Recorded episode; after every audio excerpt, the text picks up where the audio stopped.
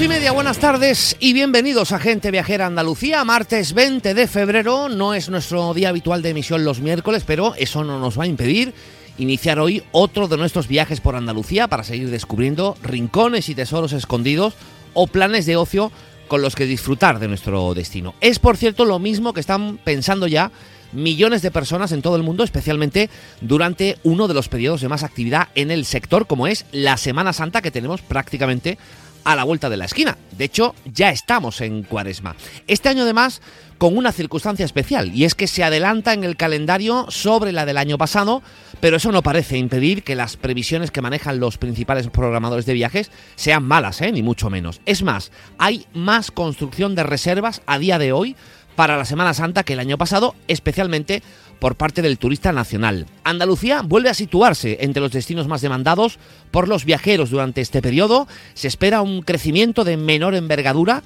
del que hemos tenido hasta ahora, pero en todo ello habrá que ver el factor principal y es cómo se comportará el tiempo, lo que provoca que muchas de esas reservas se dejen para el último momento, que es cuando las previsiones meteorológicas están un poquito más claras y son algo más fiables. Los destinos nacionales más demandados en Semana Santa, además de Andalucía, son la Comunidad de Madrid, Canarias, Cataluña y la Comunidad Valenciana. Y en el caso de los destinos internacionales, Londres, París, Roma y Praga. Las agencias de viaje esperan un repunte de hasta un 6%, pero ojo con los precios porque en el caso de los hoteles, atención a esta eh, cifra, suben un 34% sus precios para ese periodo.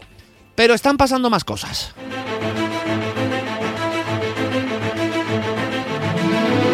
Abre sus puertas el Centro de Interpretación de Arte Rupestre en el municipio jienense de Aldea Quemada. Se refuerza así la oferta turística de este municipio de la Sierra Morena Oriental gracias a este nuevo recurso que pone en valor el conjunto de pinturas rupestres que se conservan allí con 5.000 años de antigüedad, yacimientos que fueron declarados, por cierto, Patrimonio de la Humanidad por la UNESCO en 1998. Este centro ha sido financiado por parte de la Junta de Andalucía con cargo a los fondos estructurales y de inversión europeos.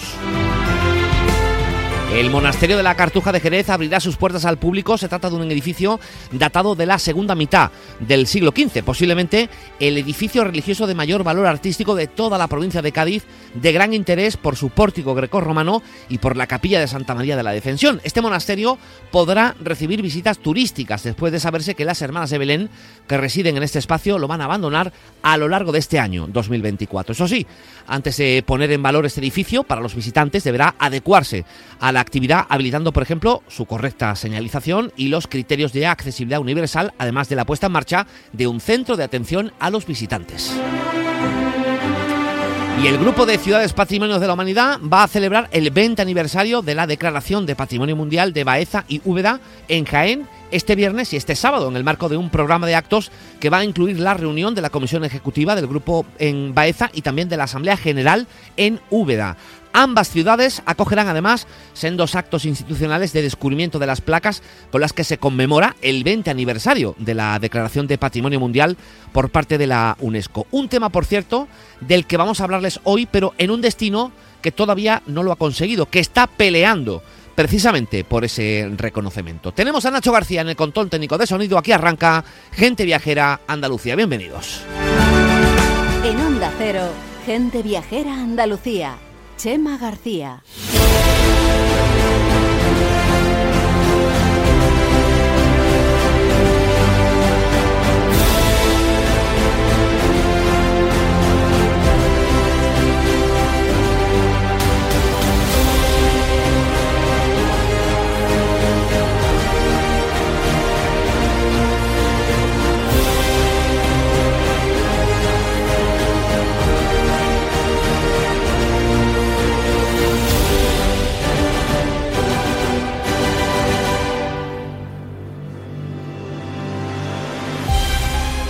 Bueno, si todo sale según lo planeado, este tesoro que les animamos a conocer, que visitamos hoy de forma virtual, podrá disfrutar de la Declaración de Patrimonio de la Humanidad por parte de la UNESCO. Es lo que llevan luchando las instituciones desde hace ya unos cuantos años. Hablamos del conjunto arqueológico de Itálica, en el municipio sevillano de Santiponce, los restos de una antigua ciudad romana fundada en el año 206 a.C. Fue la primera ciudad romana fundada en Hispania.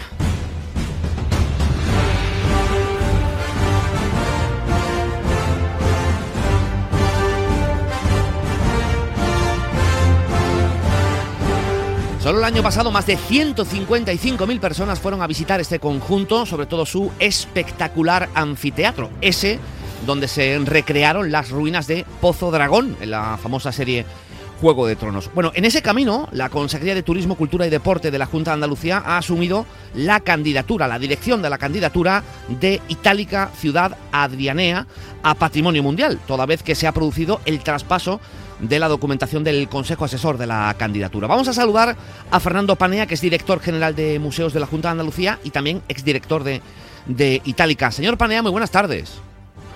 Hola Chema, ¿qué tal? Muy buenas tardes. Bueno, este es un paso más, muy importante, pero un paso más eh, en ese camino de años para conseguir ese eh, gran objetivo, que ¿cómo de factible es a estas alturas? Pues nosotros tenemos todas las esperanzas, ¿eh? porque realmente la Consejería de Turismo, Cultura y Deporte desde el principio vio el potencial de la candidatura, vio el importante camino que había recorrido Civisur, que es quien desde el principio se hizo cargo, ¿no? Eh, auspiciada también por, por la propia sociedad civil, se hizo cargo de elaborar los distintos documentos técnicos ¿no? que son necesarios para intentar impulsar ¿eh? frente al Ministerio de Cultura y luego frente a UNESCO el potencial ¿no? de ciudad única que, es itálica. Y en ese sentido, eh, agradecer, ¿no? desde la Consejería de Turismo, Cultura y Deporte, agradecer la, la gran labor realizada desde 2016 por Civisur. Y ahora la candidatura entra en una nueva fase en la que la propia Consejería y sus servicios centrales asumen ya la redacción del formulario de lista de patrimonio mundial. ¿no? En ese sentido, a la par, el CHEMA se está trabajando también en la elaboración del plan director de Itálica a fin de que eh, ciertas informaciones redunden ¿no? en beneficio de fortalecer esta candidatura. Bueno, detrás eh, de, todo este trabajo hay un amplísimo equipo de expertos en patrimonio mundial de la, de la propia consejería que eh, ya cuenta con la experiencia, con el bagaje de haber participado en otros procesos de, elaboración de otros expedientes que sí alcanzaron eh, esa máxima distinción, que es el gran objetivo por parte de la UNESCO. ¿Hay algunas claves, señor Panea, que puedan decantar la la balanza hacia un lado o hacia el otro? Pues mire, Chema, en estos últimos tiempos la verdad que Itálica ha adoptado un nuevo significado en pro y como consecuencia de las últimas investigaciones llevadas a cabo sobre todo desde las universidades de, Sevilla y de la Pablo de Olavide y ha ido tornando ¿no? a una concepción como de ciudad ritual. ¿no? Es también un nuevo argumento más, un plus, ¿no? que viene a fortalecer igualmente esta candidatura. Eh, este tipo de argumentos nuevos y de nueva concepción de la ciudad, unido a, los técnicos que has comentado antes, que tienen amplio recorrido y trayectoria en lo que es la gestión de este tipo de expedientes, de camino a que sean declarados patrimonio mundial, mm, yo creo que es como eh, la receta perfecta para que todo llegue a buen puerto. Sin duda también, Chema, comentarte eh, la palabra de oportunidad, ¿no? En, este tipo de gestiones, ¿no? Administrativas de larguísimo recorrido, no solo es la comunidad autónoma de Andalucía la que tiene a bien eh, impulsar ciertas candidaturas, sino que es el resto de comunidades y no cabe duda que la oportunidad y el momento oportuno de presentarla eh, también juega un papel importante, ¿no? Como usted decía, em, ese equipo eh, debe ahora redactar el, nuevo formulario de la candidatura, hay que adaptarlo a las eh, exigencias actuales de, la UNESCO. Eh, para antes de que se presente al Ministerio de, Cultura y Deporte para su valoración y luego elevarlo al Consejo de Patrimonio Histórico, que es finalmente el órgano que decide las candidaturas que cada año España, el Estado español, presenta a la UNESCO para, para que se incluya en la lista de Patrimonio Mundial. La pregunta es, señor Panea, ¿ese órgano puede no aceptar la candidatura? Hombre, eh, tendría que argumentar muy bien la no aceptación de la candidatura, ¿eh? porque como bien le comento Chema, eh, la candidatura de, Itálica de Patrimonio Mundial lleva desde 2016 y lo único que hace cada, cada tiempo y cada mes que pasa es fortalecerse aún más. Claro. Entonces, tendrían que tener muy bien justificada la no la no acepción de, Itálica como patrimonio mundial, ¿no? es, una ciudad única. ¿Y, de qué plazos estamos hablando en todo ese proceso de que venimos contando?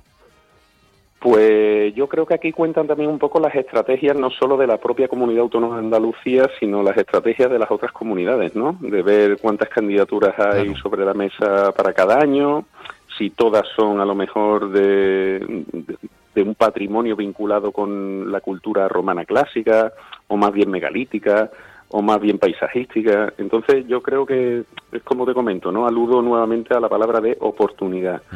En todo este recorrido, lo que sí va a hacer siempre la Consejería de Turismo, Cultura y Deporte es impulsar y fortalecer la candidatura en pro de estas nuevas argumentaciones de Itálica como ciudad ceremonial y luego a, acogerse ¿no? a estas nuevas concepciones que maneja la UNESCO y que, y que cambian ¿no? cada, cada cierto tiempo. Bueno, estamos hablando de un, eh, de un elemento patrimonial, como pueden escuchar, de, de primer nivel, Evidentemente también es un producto turístico, dábamos estos eh, datos, más de 155.000 personas que pasaron por allí eh, el año pasado, es un poco menos que el año eh, anterior, pero entiendo que alcanzar el gran objetivo, señor Panea, o, se lo pregunto, mejor dicho, antes de entenderlo, ¿qué supondría que fuera reconocida por la UNESCO como Patrimonio Mundial? Es decir, que sea incorporada a la lista de Patrimonio Mundial.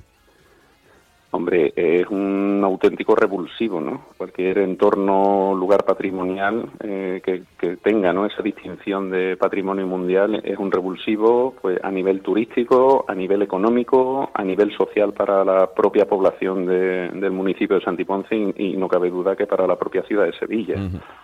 eh, salvando las comparaciones, Chema, entiéndase bien lo que voy a decir, pero es como si un restaurantito de pueblo obtuviera una estrella, Michelin. claro. Es el revulsivo absoluto, ¿no? Para el propio enclave y para toda la sociedad circundante ¿no? y la economía.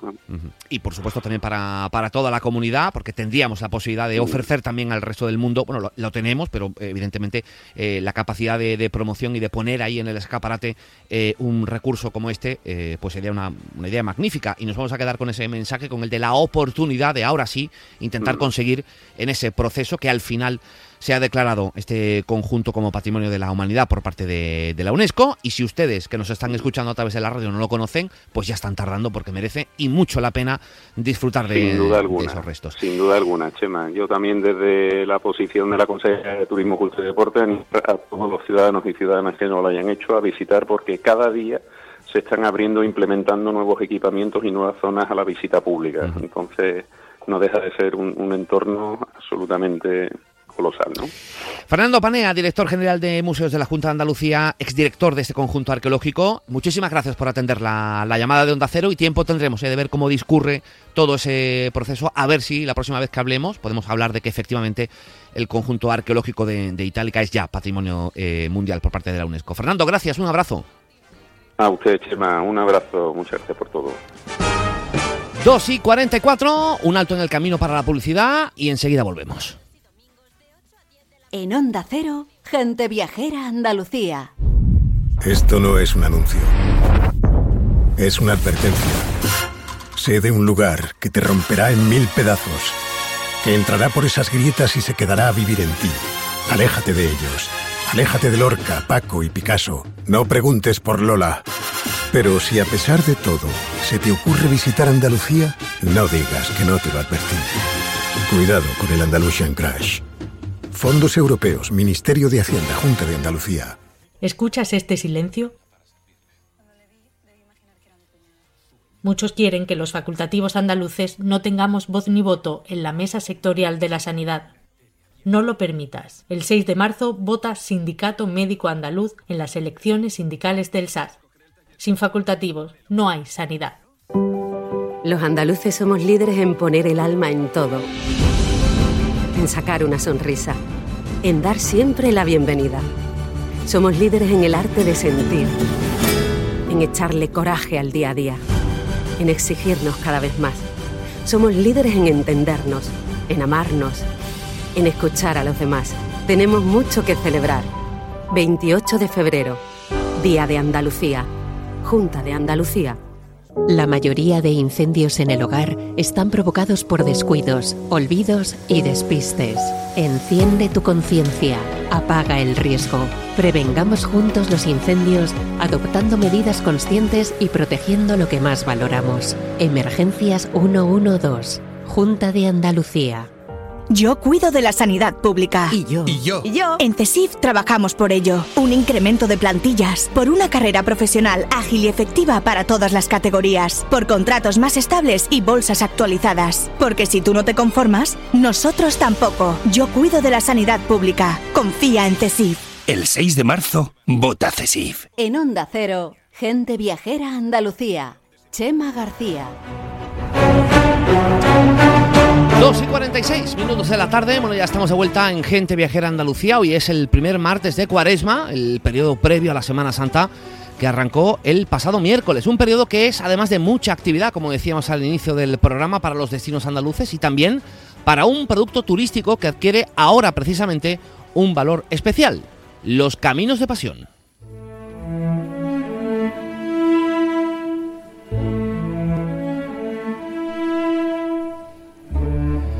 Es una ruta cultural que combina historia, patrimonio, tradiciones, gastronomía, artesanía, naturaleza en 10 pueblos del interior de Andalucía con importantes tradiciones de la Semana Santa y también durante las próximas semanas nos vamos a acercar a alguno de esos municipios en este programa. Arrancamos hoy en la localidad jiennense de Alcalá la Real, declarada, por cierto, conjunto histórico artístico y cuna de grandes imagineros de la Semana Santa como Pablo de Rojas o el propio Martínez Montañés. Hablamos y saludamos a Lola Priego, que es técnico de turismo en Alcalá la Real. Lola, buenas tardes.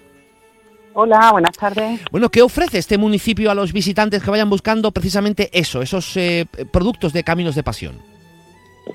Bueno, pues fundamentalmente ofrece una Semana Santa muy singular, en el sentido literal de la palabra, lo de singularidad, porque mm, en Andalucía estamos acostumbrados a los pasos eh, de imágenes y aquí, que además de tener pasos de imágenes, seguimos manteniendo una tradición que viene desde prácticamente la etapa del barroco y la posreforma, en la que los pasos son pregonados, son pasos en los que hay escenificaciones con personajes que salen con, con rostrillos y además mm, hay mm, toda una serie, digamos, de mm, diferentes episodios donde se va narrando la, la pasión de, de, Jesús.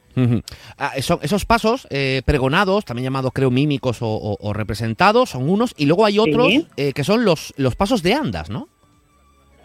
Bueno, el paso de andas que son los tradicionales de toda Andalucía, ¿vale? Pero en este caso mm, te estoy hablando de, la singular, de ese aspecto de singularidad que son la de los pasos representados y, pasos mímicos.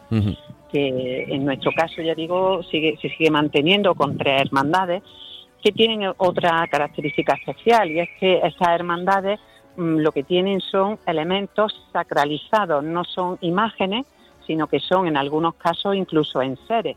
Estoy hablando, por ejemplo, de la Hermandad de los Apóstoles, cuyo elemento sacralizado es la mesa, una, una representación de la mesa donde se celebró la última, la última cena, que sale en procesión, pero que luego no se guarda en una iglesia, sino que la conservan los hermanos mayores en sus propios domicilios, en sus propias casas. Con lo cual eh, mantienen también esa relación popular con, con, con, el municipio, digo, y con el pueblo, y que además mm, cada hermano se compromete a poder, a que ese elemento pueda ser visitado por el resto de los de la población por el resto de los interesados. Supongo, eh, Lola, que bueno, eh, eh, la peculiaridad de esta Semana Santa atrae mucho, llama mucho la atención de los visitantes. Entiendo que es ahora precisamente en este periodo, en Cuaresma, y luego cuando llega la Semana Santa, cuando más se nota, ¿no? Esa, ese interés por parte de, del viajero, que no sé si es más viajero nacional o hay también turista internacional que se anime a conocer otras Semanas Santas menos conocidas, pero realmente particulares y originales, como es la de Alcalá la Real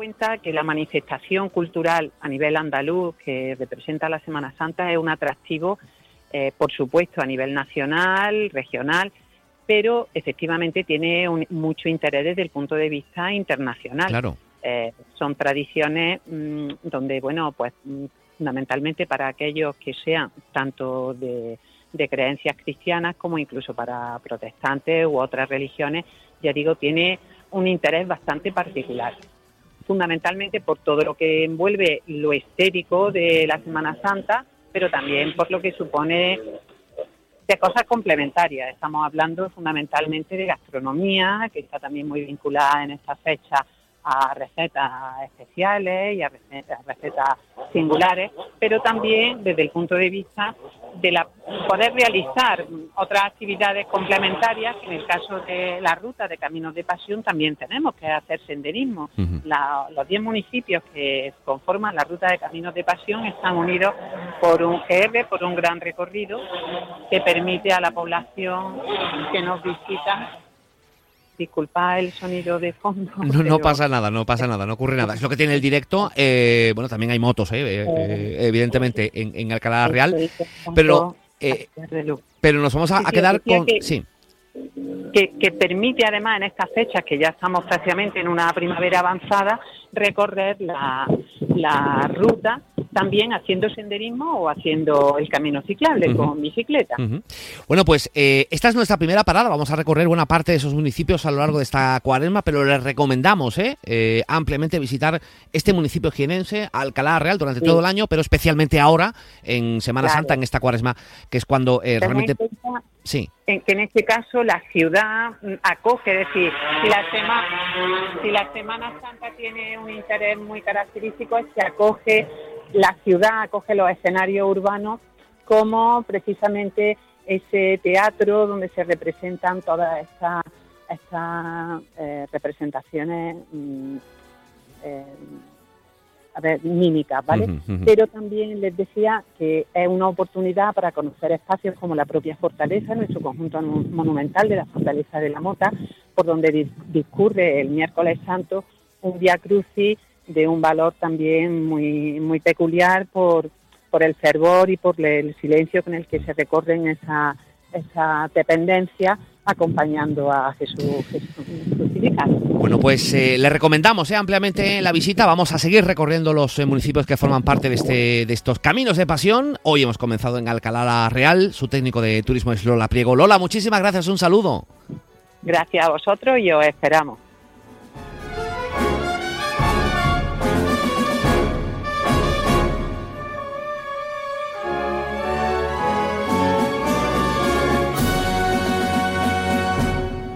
Onda Cero, Gente Viajera Andalucía. El Parlamento de Andalucía celebra su jornada de puertas abiertas. Con motivo del Día de Andalucía, la Cámara Autonómica te invita a descubrir su riqueza patrimonial, su historia y el funcionamiento del Poder Legislativo andaluz. Sábado 24 de febrero, de 10 de la mañana a 7 de la tarde. Parlamento de Andalucía, la casa de todos, te espera.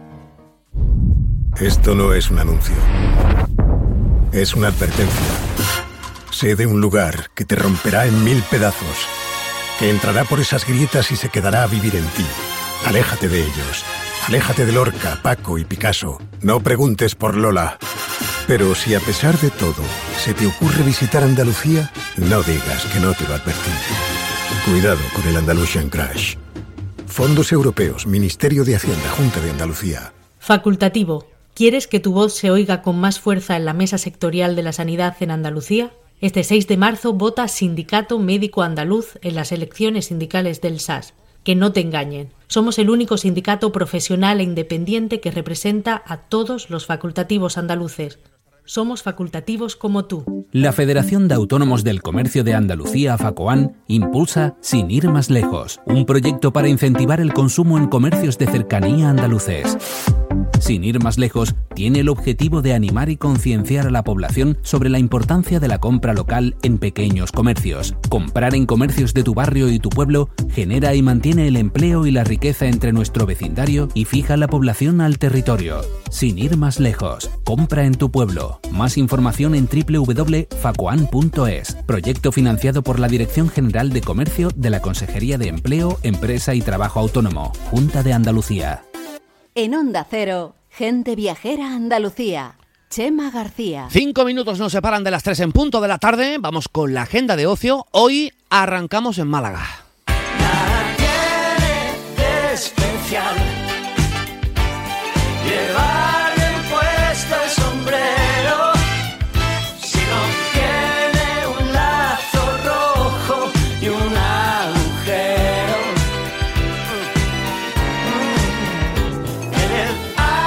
No se quejarán que hoy iniciemos nuestra agenda de ocio por Andalucía con el cantante de los Ronaldos, con Coque Maya, que estará en concierto el sábado y también el domingo en el Teatro Cervantes de Málaga.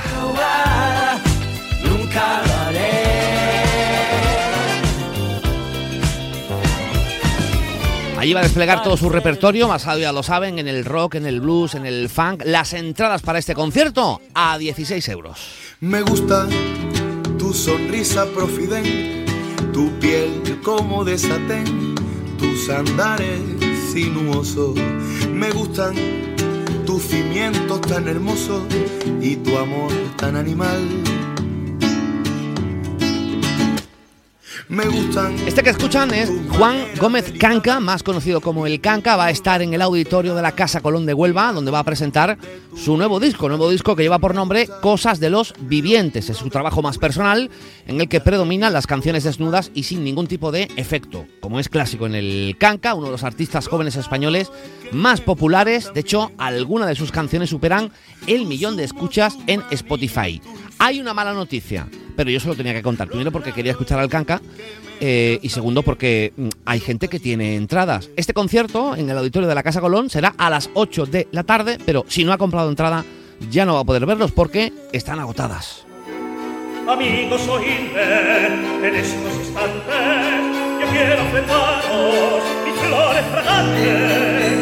Ay, vamos mi almacera, mi canción de primavera.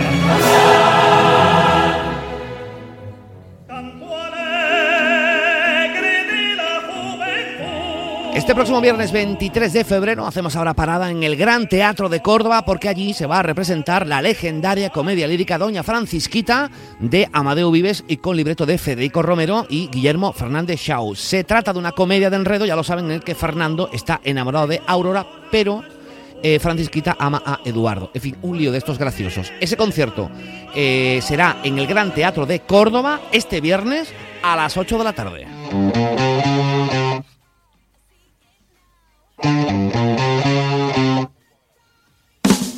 Sitting on the park bench, girls with bad intentions.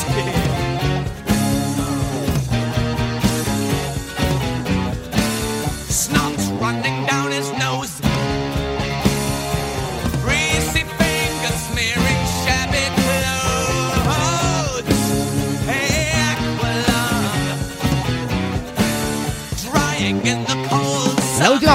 esta agenda la vamos a hacer en Granada pasado mañana. O sea, el jueves 22 de febrero estará Jethro Tull allí en el Palacio de Congresos. Van a interpretar algunos de sus temas más icónicos de discos que ya son referentes, auténticos referentes de la historia de la música. Las entradas parten, esto quiere decir que es la más barata, parten desde los 33 euros. Este concierto, se lo recuerdo, 22 de febrero, Jethro Tull en el Palacio de Congresos de Granada.